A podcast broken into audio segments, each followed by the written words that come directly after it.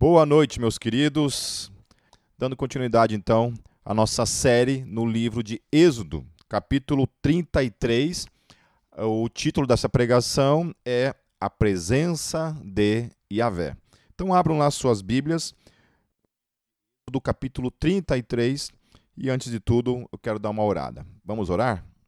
Senhor, nós mais uma vez nos apresentamos diante do Senhor, pedimos toda a graça, misericórdia que o teu Espírito, Senhor Jesus, venha nos dar entendimento, venha falar conosco por meio da tua palavra.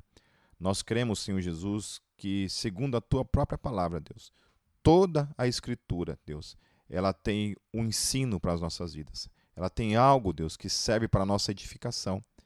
Por mais simples que possa parecer às vezes uma história, Senhor Jesus, nós temos algo para aprender com a história do teu povo, com a história da tua igreja, dos teus apóstolos e por meio da tua palavra, Senhor. Muito obrigado por esse privilégio que nós temos de aprender nessa noite. Em nome de Jesus. Amém. Então, amém, meus queridos. Vamos lá, como, como de costume, nós vamos lendo um versículo por vez e vamos comentando, fazendo a nossa exposição das Escrituras. Amém? Lembrando vocês que nesse livro de Êxodo eu estou trocando a palavra Elohim por Deus. Então, toda vez que aparece a palavra Deus, eu coloco Elohim. Toda vez que aparece a palavra Senhor, eu coloco Iavé. Só contextualizando, né? no domingo passado eu estava falando sobre a questão do que tinha acontecido em Israel. Moisés tinha ficado 40 dias, né, 40 noites lá no monte falando com Deus, e de repente o povo começa a pecar depois disso, porque acha que, que sei lá, que Moisés tinha morrido ou algo parecido, e o povo peca. O povo vai lá, pede para Arão fazer um bezerro de ouro. Arão faz esse bezerro de ouro. E tem toda a questão lá que depois você pode ir lá ouvir novamente, que é de domingo passado. Mas em todo caso, acontece toda aquela questão que Deus está muito irado com aquilo que Israel havia feito, porque Israel tinha pecado fortemente no primeiro mandamento, né? que é aquela questão lá dos três primeiros mandamentos que dizem respeito a, a Deus. Então eles pecaram contra Deus né, eles traíram Deus de alguma forma. Então Deus estava muito irado com eles e Deus falou que Deus ia realmente puni-los. Né? E o capítulo termina, o capítulo 32 termina dizendo né, que Deus vai realmente puni-los, ok? E agora nós vamos dar continuidade a essa história, apenas para contextualizar vocês. Diz assim então o texto: Depois ordenou Iavé a Moisés: Saia deste lugar, com o povo que você tirou do Egito, e vá para a terra que prometi com juramento a Abraão, a Isaque e a Jacó, dizendo: Eu a darei a seus descendentes. Então, uma coisa primeira que chama a atenção nesse texto, que é a impressão que tem que Deus está com raiva aqui, né? Que Deus está realmente irado, porque Deus nem fala que é o povo dele, e Deus nem fala que foi ele que tirou do Egito, né? E a gente sabe em toda a história antes ali que foi Deus quem agiu, né? Foi Deus quem trouxe libertação para Israel. E aqui ele coloca assim, né, de modo meio que, sei lá, irônico, né, meio sarcástico com Moisés, ele diz assim: "O povo que você tirou do Egito", né? Meio que Deus está bravo dizendo assim, olha, é, já que eles acham que foi você, então foi você que tirou do Egito, né? Eu não tenho nada a ver com isso, né? Então Deus está meio que falando isso para Moisés. Então Deus está com raiva, Deus está irado mesmo. Versículo 2: Mandarei à sua frente um anjo e expulsarei os cananeus, os amorreus, os hititas, os ferezeus, os heveus e os jebuseus. Uma outra coisa que Deus coloca aqui é que Deus já começa meio que deixar claro que ele não vai nessa. Né? Que ele vai mandar um anjo ir à frente dele para cumprir a promessa que ele tinha dado né, para Abraão, para Isaac, para Jacó, mas que ele mesmo não ia se fazer presente. Né? Ele estava falando assim: olha, eu vou mandar um anjo lá para cuidar da segurança de vocês, mas eu mesmo não vou estar presente. Tá? Essa é a primeira coisa. A segunda coisa que muita gente pode achar estranha é essa questão de Deus estar meio que aparentemente meio que roubando a terra desse povo e dando para Israel. Né? Então, isso não é verdade. O que, que havia acontecido? Nesse tempo em que Israel fica lá cativo do Egito, essa terra antes já pertencia a Israel. Então, Deus está devolvendo essa terra para Israel, porém, durante esses 400 anos, esses povos aqui que Deus está falando vão e tomam posse dessa terra. Então Deus está apenas devolvendo. E a outra coisa, a terceira coisa, é que a taça da iniquidade desses povos já haviam chegado ao limite também. Então Deus também estava trazendo o seu juízo sobre estas nações, sobre estes povos, ok? No versículo 3, vão para a terra onde manam leite e mel, mas eu não irei com vocês, pois vocês são um povo obstinado e eu poderia destruí-los no caminho. Então há três coisas aqui interessantes, né? A primeira coisa que eu acho interessante é que Deus ele se mantém fiel ainda e apesar da infidelidade daquele povo. Aquele povo havia pecado contra Deus, havia cometido né, aquela, aquela idolatria diante de Deus, mas Deus ainda mantém a sua promessa, o seu compromisso com a sua palavra, com aquilo que ele havia falado lá para Abraão em relação à sua descendência. De alguma forma, ele ia cumprir a sua palavra. Não necessariamente com essa geração aqui, mas ele ia cumprir a sua palavra nos filhos dessa geração, certo? Então, isso nos chama a atenção, né? Porque lá a palavra fala lá no Novo Testamento isso, né? Que Deus ele não tem como negar a si mesmo, né? Ele permanece fiel apesar da nossa infidelidade, certo? Então, Deus sempre permanece fiel às suas promessas, aos seus propósitos para com as nossas vidas. Né? Então, às vezes a gente coloca como se isso fosse um, as nossas escolhas estivessem acima das promessas de Deus, né?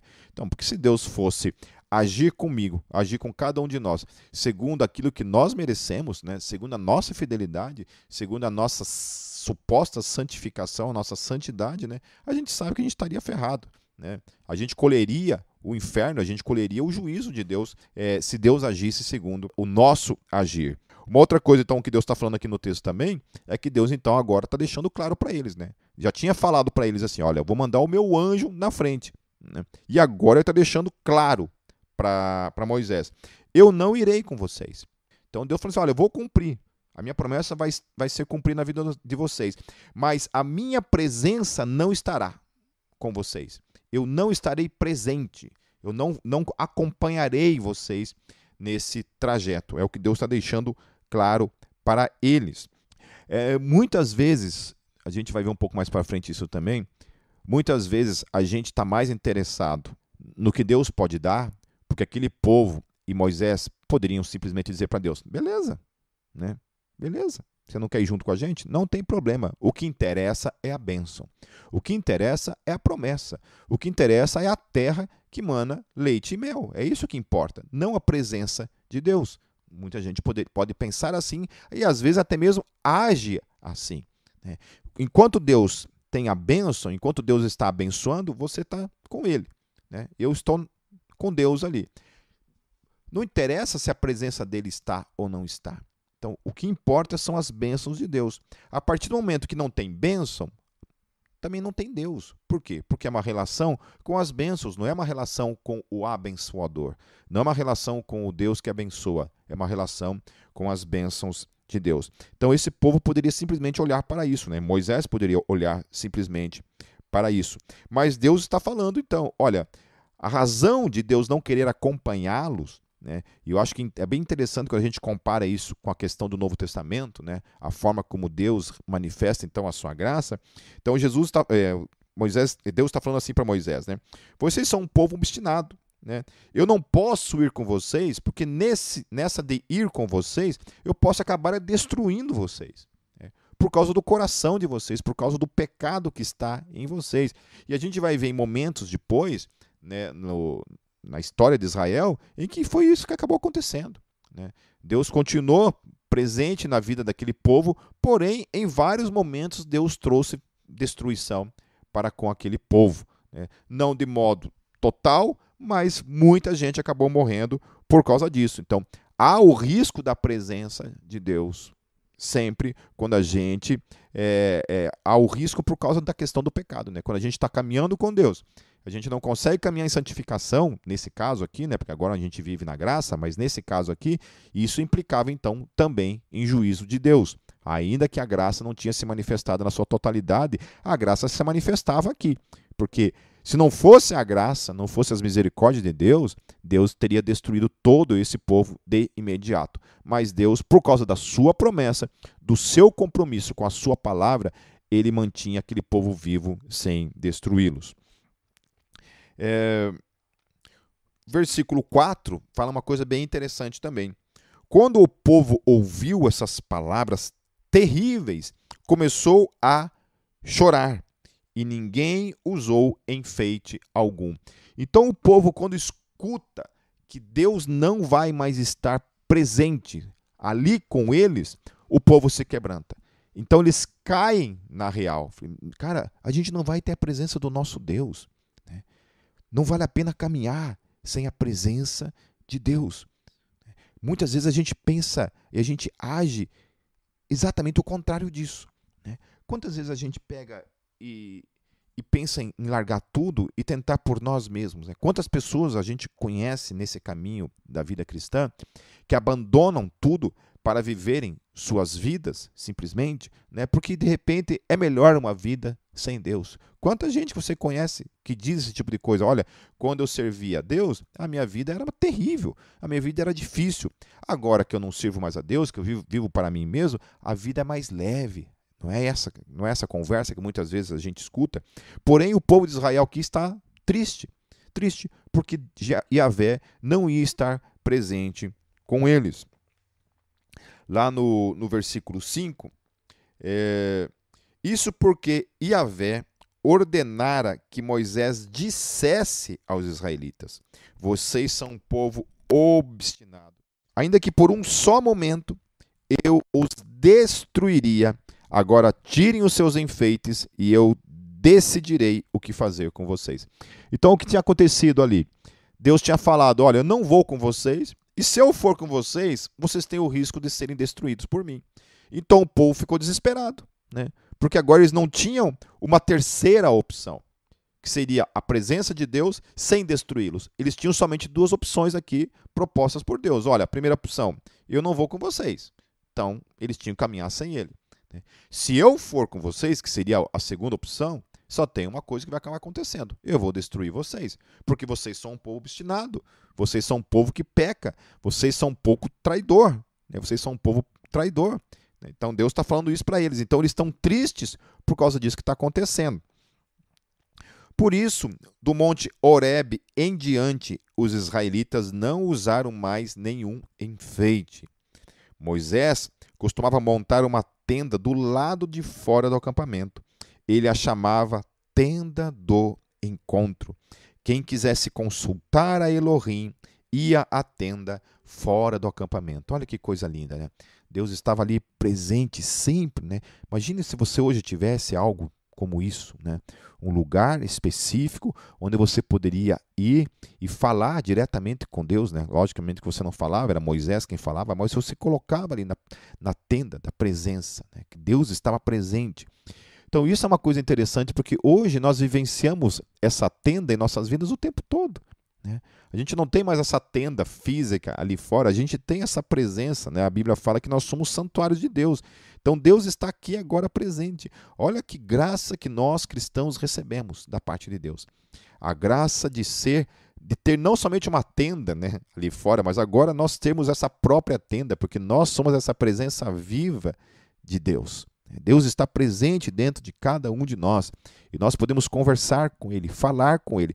Esse povo não, esse povo falava com um Deus externo. Deus não estava neles, Deus estava ali externamente, né, falando com eles. Agora não, nós temos Deus dentro de nós, falando por meio da palavra, mas também falando por, por meio do seu Espírito ao nosso espírito. É, sempre que Moisés ia até lá, todo o povo se levantava e ficava de pé à entrada de suas tendas, observando-o até que ele entrasse na tenda. Eu acho, achei essa essa imagem assim algo muito lindo, né? Quando Moisés ia para a tenda, todo o povo se colocava na frente da sua própria tenda e ficava olhando para Moisés e ter esse encontro com o Deus vivo. Que coisa linda! Né? Hoje nós não precisamos mais ser esses espectadores que olham para Moisés entrando na tenda e ele tendo essa comunhão com o Deus vivo. Né? Hoje, cada um de nós somos essa tenda viva onde Deus habita.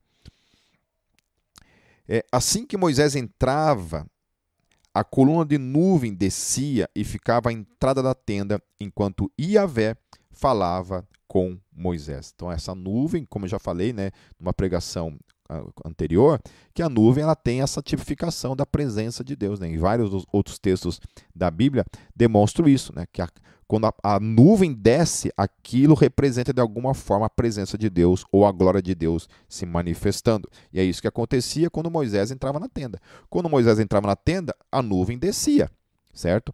Quando Moisés subia ao monte, a, a nuvem descia, certo? Versículo 10.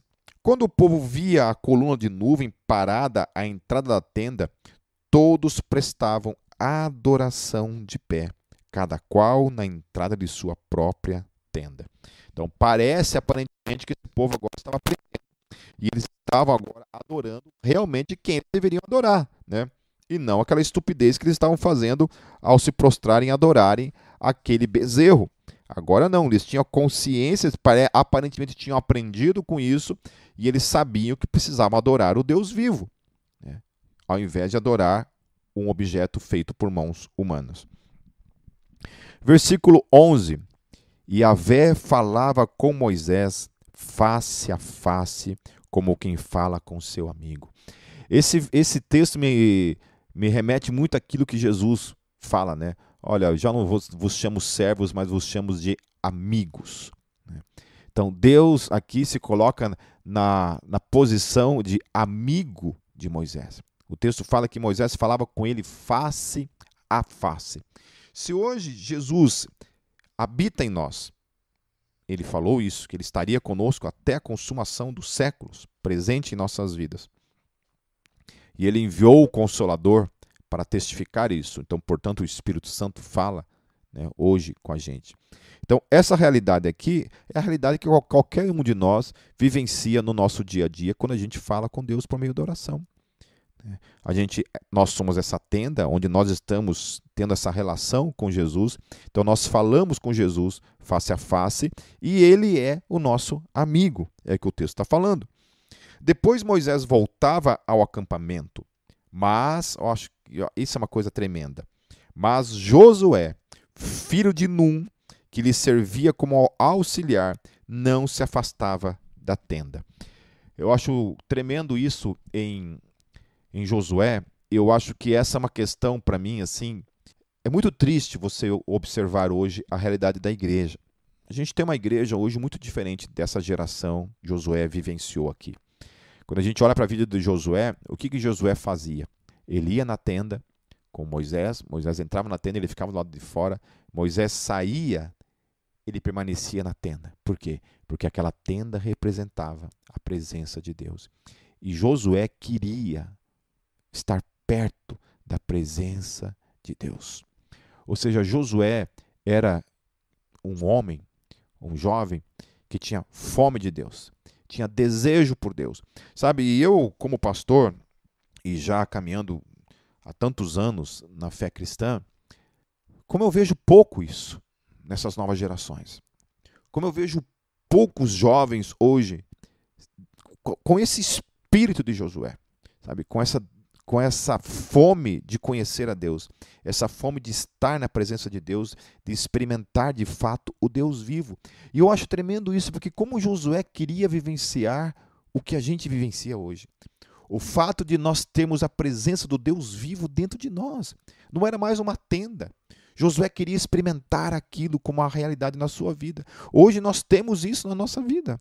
Nós temos o Deus vivo habitando em nossas vidas, aqui, agora, Jesus, o Espírito Santo habitando em nossas vidas, e nós não temos mais visto, meus queridos, uma geração que tem essa fome por Deus, essa fome como Josué tinha, Josué não estava ali por causa de Moisés, Josué, Josué estava ali por causa do Deus vivo, por causa de Yahvé, da presença dele. Moisés saía da presença de Yahvé, porém Josué queria ficar ali, permanecer na presença de Deus, experimentar Deus. Quanto tempo faz que você não tem essa fome por Deus? Esse desejo de estar na presença de Deus, esse desejo de passar talvez a madrugada orando, esse desejo de se enfiar por meio do mato para orar, Quanto tempo faz que você não sente essa fome na sua vida? Né? Ou talvez nunca sentiu isso na sua vida. Isso é mais preocupante ainda. Quando a pessoa nem teve esse desejo de conhecer a Deus de fato, de, de, de se alimentar de Deus, de experimentar a Deus na sua vida. Então, graças a Deus pela vida de Josué, porque Josué nos serve como esse exemplo de alguém que tinha esse espírito de fome por Deus, de conhecer a Deus. Então disse Moisés a Iavé: Tu me ordenaste, conduza este povo, mas não me permites saber quem enviarás comigo. Disseste: Eu conheço pelo nome e de você tenho me agradado. Se me vês com agrado, revela-me os teus propósitos para que eu te conheça e continue, e continue sendo aceito por ti. Lembra-te de que esta nação é o teu povo. Moisés parece que devolve para Deus a questão que ele tinha trazido lá atrás. Deus chega para Moisés e fala assim: Olha, esse povo é teu, é o teu povo que você tirou do Egito. Agora Moisés está falando para Deus: Não, esse povo é teu, é teu. Então, assim, há cinco coisas aqui, meus queridos, nesse versículo 13. A primeira coisa que aparece aqui é que Moisés está trazendo à memória de Deus a sua misericórdia. Porque ele fala assim: se me vês com agrado, ou seja, se ainda há misericórdia em você, me olhe com esses olhos. Porque é só os olhos da misericórdia de Deus que pode olhar para mim e para você com agrado. Porque se Deus olha para mim e para você com os, os olhos do juízo, ele precisa nos destruir, ele precisa nos matar. Então aqui Moisés está trazendo à memória de Deus a sua misericórdia, pedindo para ele assim: tenha misericórdia de mim. A outra coisa que ele está falando aqui é que ele não consegue viver sem propósito. Moisés está falando isso para Deus: olha, revela-me os teus propósitos. E aí eu não entendo gente que, que consegue viver a vida sem propósito, sabe? Sem ter um ministério, sem ter um chamado, sem ter um foco na sua vida, que é servir a Deus, em algo pelo menos sabe? A vida dessa pessoa é sem propósito. Eu não sei o que Deus quer da minha vida, eu não sei o que eu quero da minha vida, então vive como uma barata tonta. E aqui Moisés está falando, demonstrando que ele queria viver a sua vida com propósito. Ele não queria viver uma vida vazia. É. Ele fala para Deus: revela para mim os teus propósitos. Sabe, se você anda perdido, sem direção, não sabe de nada, sabe, do que Deus quer, comece a orar e falar: Deus, o que você quer da minha vida? Revela-me os teus propósitos para a minha vida. O que, que o Senhor quer fazer na minha vida? Amém? Ore para isso. É, a terceira coisa que eu acho muito poderoso aqui é para que eu te conheça. Para que eu te conheça. Ele fala aqui. Ou seja, você só consegue conhecer a Deus, meus queridos, de três formas. Né? E, e eu, eu sempre falo isso e vou repetir sempre isso. Eu estive dando aula na Jocum essa semana e uma das coisas que eu acabei lá falando para eles é isso também. Né? Foi me perguntado lá, é, Pipe, como é que a gente conhece a Deus? Como que a gente pode conhecer a Deus?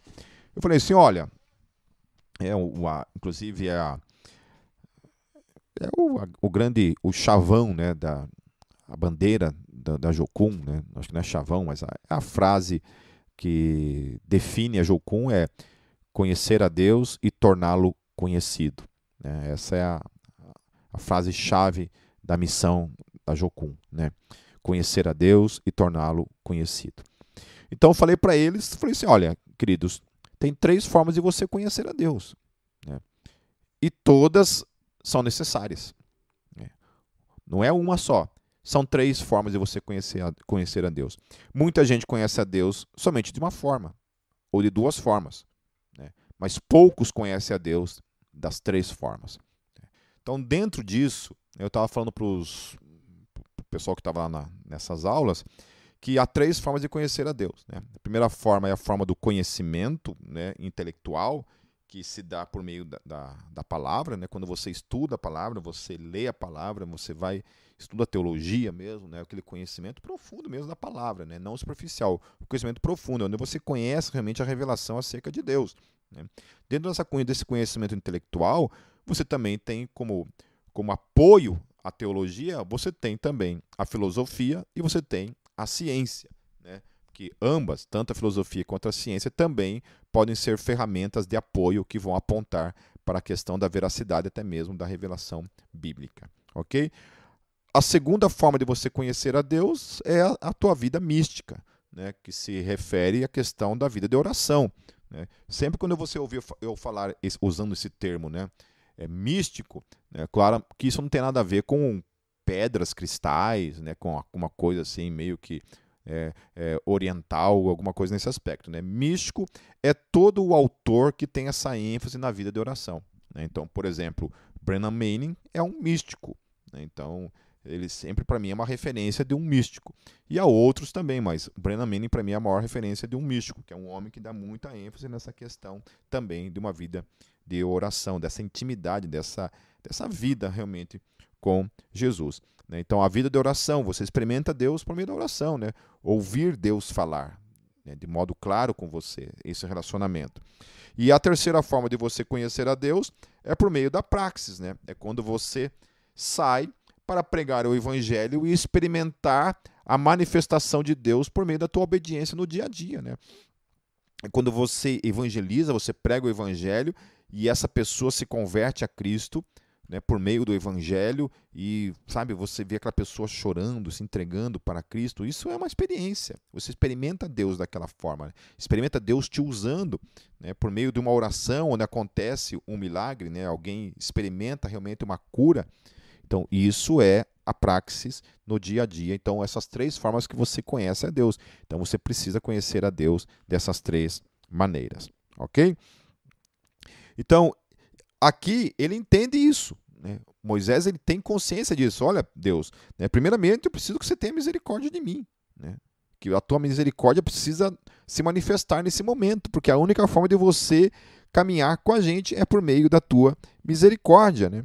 A outra coisa é que se você não me revelar teus propósitos, eu não tenho para onde ir. Eu fico perdido. Né? Como a gente vê por aí, muita gente perdida, porque não tem ideia alguma de qual que é o propósito de Deus para a sua vida. Né? E por meio do propósito, quando a gente conhece o propósito de Deus para a nossa vida, a gente conhece a Deus. Por meio dessa relação de serviço, né, de servir o nome dele, de servir a ele, a gente acaba conhecendo a Deus. Certo? Depois, aqui também está falando, como você conhece a Deus, ali está dizendo assim, e continue sendo aceito por ti. Por quê? Porque uma vez que você conhece o propósito de Deus, você está focado em Deus, você acaba vivendo uma vida mais de santificação, né? de cuidado com a sua vida diante do pecado que está por aí. Então você procura viver uma vida de mais santificação, porque você tem um propósito. Né? Muitas vezes você não se pegou nessa de quando você está servindo na igreja, né? por exemplo, sei lá, você toca no louvor. É, naquela semana você está escalado para o, o, o louvor. Você não se santifica mais naquela semana né, porque sabe que vai subir ali, vai ministrar, então aquela semana você procura dar uma santificada mais. Na outra semana você sabe que vai ficar lá, sei lá, uns, um, um, mês sem tocar no louvor ou sem cantar no louvor, a gente dá uma relaxadinha, né, para se permitir pecar um pouco mais. Né? Ou quando vai pregar, ou quando vai evangelizar, ou vai fazer uma visita no hospital. Né? Muitas vezes a gente se vê isso, vê dessa forma. Muita gente também não está em ministério porque sabe que, que estar em ministério vai cobrar dele uma vida de maior santificação. Então, ele fica sem ministério porque ele pode pecar à vontade. Então, essa é a ideia. Né? Uma pessoa que vive sem propósito, sem compromisso com Deus, às vezes está mais suscetível também a viver uma vida de pecado, de entrega ao pecado. Então, aqui Moisés está falando: olha, quando eu conheço o teu propósito, né, de alguma forma eu sou mais aceito por ti. Por quê? Porque ele se obriga a viver uma vida de santificação. Né? E por último, aqui também tem essa questão assim: é, Lembra-te de que essa nação é o teu povo. Então tem essa noção de pertencimento. Essa noção de que eu pertenço a alguém. Essa nação é tua. Eu sou teu, Senhor. Então você tem essa noção de a quem você pertence. Porque senão você fica meio que barata tonta, você não pertence a ninguém. Você não serve a Deus, você não ama a Deus, você não tem uma vida de oração, está perdido.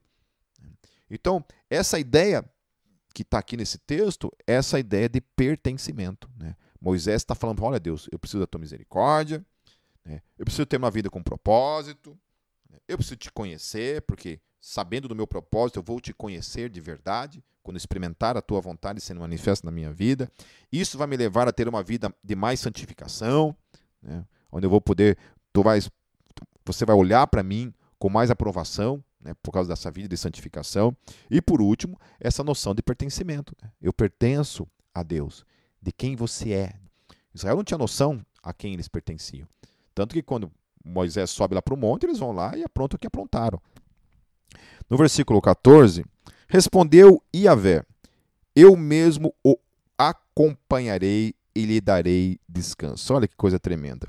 Então, Deus responde para Moisés: Então tá bom. Então eu vou caminhar contigo. Eu vou te acompanhar em todo o trajeto. Ai, não é diferente, queridos? Isso não é tremendo? Quando a gente é, passa por qualquer coisa na vida, por qualquer momento na vida. Mas quando você tem a convicção de que Deus está com você naquele momento, é diferente. É muito diferente do que passar pelo que passa sozinho. Né? Você se sentir abandonado por Deus, sozinho, passando e enfrentando por um momento trágico na sua vida, é uma sensação horrível, né? desesperadora. Agora, quando Deus se faz presente, a presença de Deus é manifesta, tudo é mais fácil de ser lidado. Agora, uma coisa que o texto está falando, então, é que Deus está se comprometendo com Moisés, né, e não com o povo. Né. É com ele que Deus está se comprometendo e não necessariamente com o povo. Então, versículo 15: Moisés lhe declarou: Se não fores conosco, não nos envieis. Então agora Moisés dá um ultimato para Deus: Não, não é comigo. Eu não quero que você vá comigo. Tem que ser com todo mundo. A gente precisa da tua presença, Deus. A gente precisa que o Senhor esteja presente aqui para a gente continuar em frente.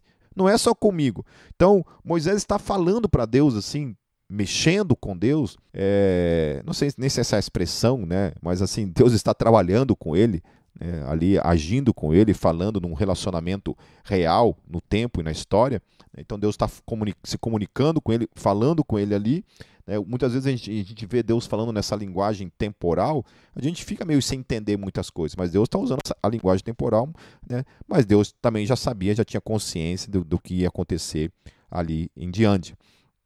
Mas ele está ali, né? trazendo Deus para esse compromisso, não somente com ele, mas para com o povo. Né? A gente precisa que o Senhor esteja com todo mundo, senão não tem sentido. Eu não quero que o Senhor caminhe somente comigo, eu quero que o Senhor caminhe com todo mundo. E o versículo 16: Como se saberá? Olha que coisa tremenda que Moisés fala para Deus aqui. Como se saberá que eu e o teu povo podemos contar com o teu favor se não nos acompanhares? Que mais poderá distinguir a mim e a teu povo de todos os demais povos da face da terra? Então Moisés ele tinha essa consciência que o que, o que diferenciava aquele povo dos demais povos da terra, o que não era certamente uma vida de santificação, porque aquele povo pecava e ainda assim murmuravam e ainda assim criaram deuses para eles. Né? Então, eles estavam nessa situação. Então, Moisés tinha consciência que o que diferenciava aquele povo das demais nações, dos demais povos ao derredor, era justamente a presença daquele Deus, do Deus vivo, de Yahvé, do Deus único. Ele tinha essa consciência. Então, o que nos diferencia, meus queridos, das demais pessoas né, que estão ao nosso derredor é justamente essa presença manifesta. Não somente o, o, uma, um conceito, uma teologia, um conceito que não se tornou carne viva, é, relacionamento real na minha e na tua vida, que é o que você está propondo aqui. Não, não, eu não quero ser o povo de Yahvé sem Yahvé. Eu não quero ser o povo de Deus sem Deus. Eu não quero ser o povo liberto sem o libertador.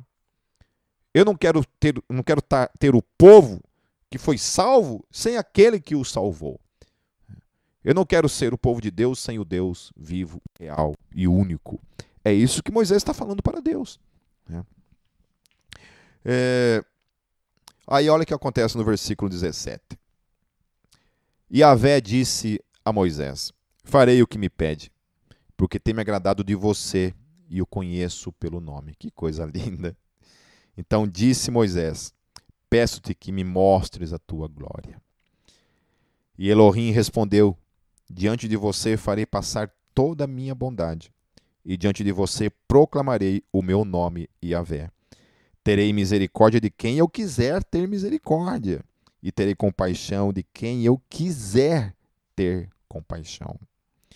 E acrescentou: Você não poderá ver a minha face, porque ninguém pode, poderá ver-me e continuar vivo. E prosseguiu Yahvé: Há aqui um lugar perto de mim, onde você ficará, em cima de uma rocha. Quando a minha glória passar, eu colocarei numa fenda da rocha e o cobrirei com a minha mão até que eu tenha acabado de passar. Então tirarei a minha mão e você verá as minhas costas, mas a minha face ninguém poderá ver. Então Deus está falando uma coisa para Moisés assim: Olha, estou te ouvindo, beleza. Por causa de você, eu vou atender a sua oração e eu vou estar presente então no meio desse povo, mas por causa de você. E aí Deus coloca uma coisa para ele assim: Olha, eu terei misericórdia de quem eu quiser ter misericórdia. Nenhum ser humano pode me convencer a ter misericórdia. É eu quem defino isso. É Deus quem define isso. É Ele quem define que eu, de quem Ele tem misericórdia e de quem Ele não tem misericórdia. E aí Moisés aqui pede para Deus que ele quer ver a glória de Deus. E Deus fala para ele assim: Olha, ninguém pode ver a minha glória. Porque se ver a minha glória, morre. Tá certo? Não pode ver a minha glória. Porque se ver a minha glória, morre. Então Deus, né, numa, num momento ali, dá a ele então uh, a oportunidade de ver Deus apenas pelas costas. Né? Isso é uma teofania, né? é chamado de teofania dentro da teologia, que é quando Deus manifesta a sua presença né? de alguma forma física. Né?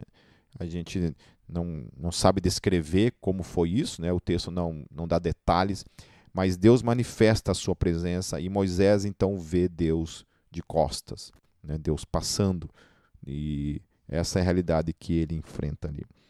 Então, meus queridos, o que, que a gente aprende com essa história? A gente aprende que vida cristã sem a presença de Deus não é vida cristã.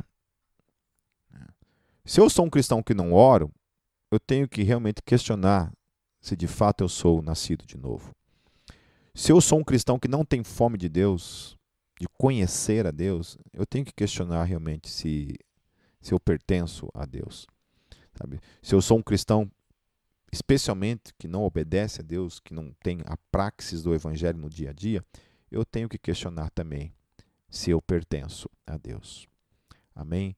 Ah, Pipe, eu não sei meu propósito. Então ore, meu querido. Ore buscando esse propósito diante de Deus. Ore para que Deus revele o seu propósito na sua vida, em nome de Jesus.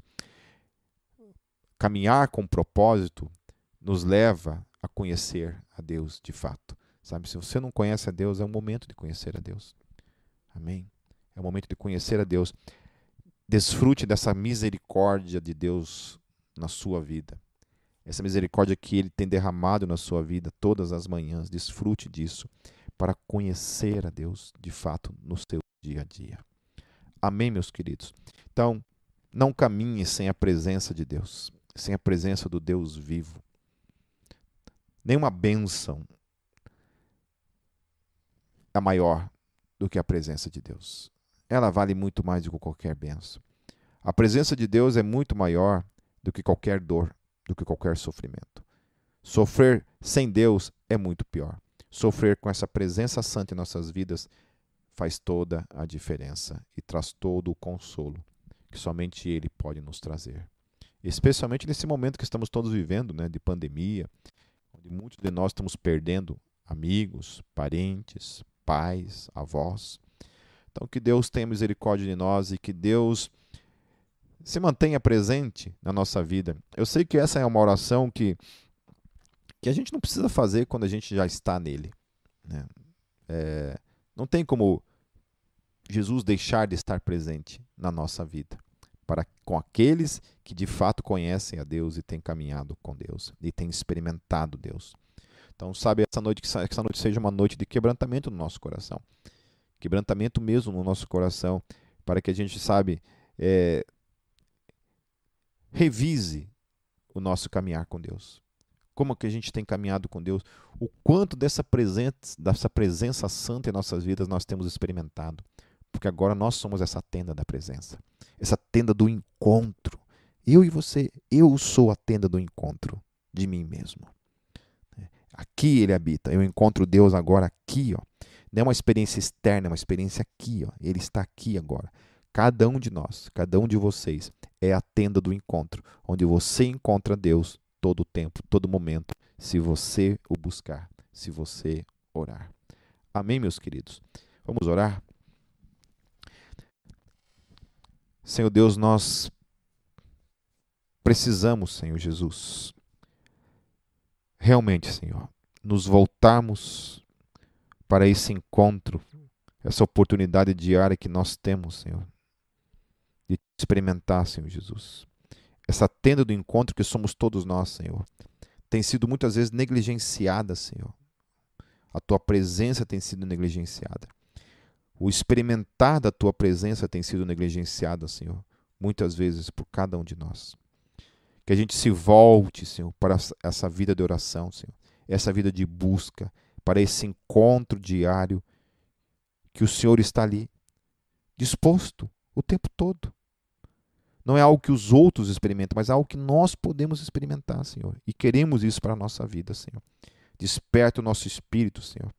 Levante-nos, Senhor. Acorde-nos do sono, Senhor. Da preguiça, Senhor. Do conformismo, Senhor. Por favor, Senhor, nos ajude, Senhor. Livra-nos de toda mediocridade, Senhor. De toda vida medíocre, Senhor. Que não seja uma vida, Senhor Jesus, sabe? repleta do teu espírito, cheia do teu espírito, cheia da tua presença, Senhor. Porque é isso que nos diferencia do mundo, Senhor. Que nós caminhamos contigo. Nós temos o Senhor. Em nome de Jesus eu oro, Senhor. Amém.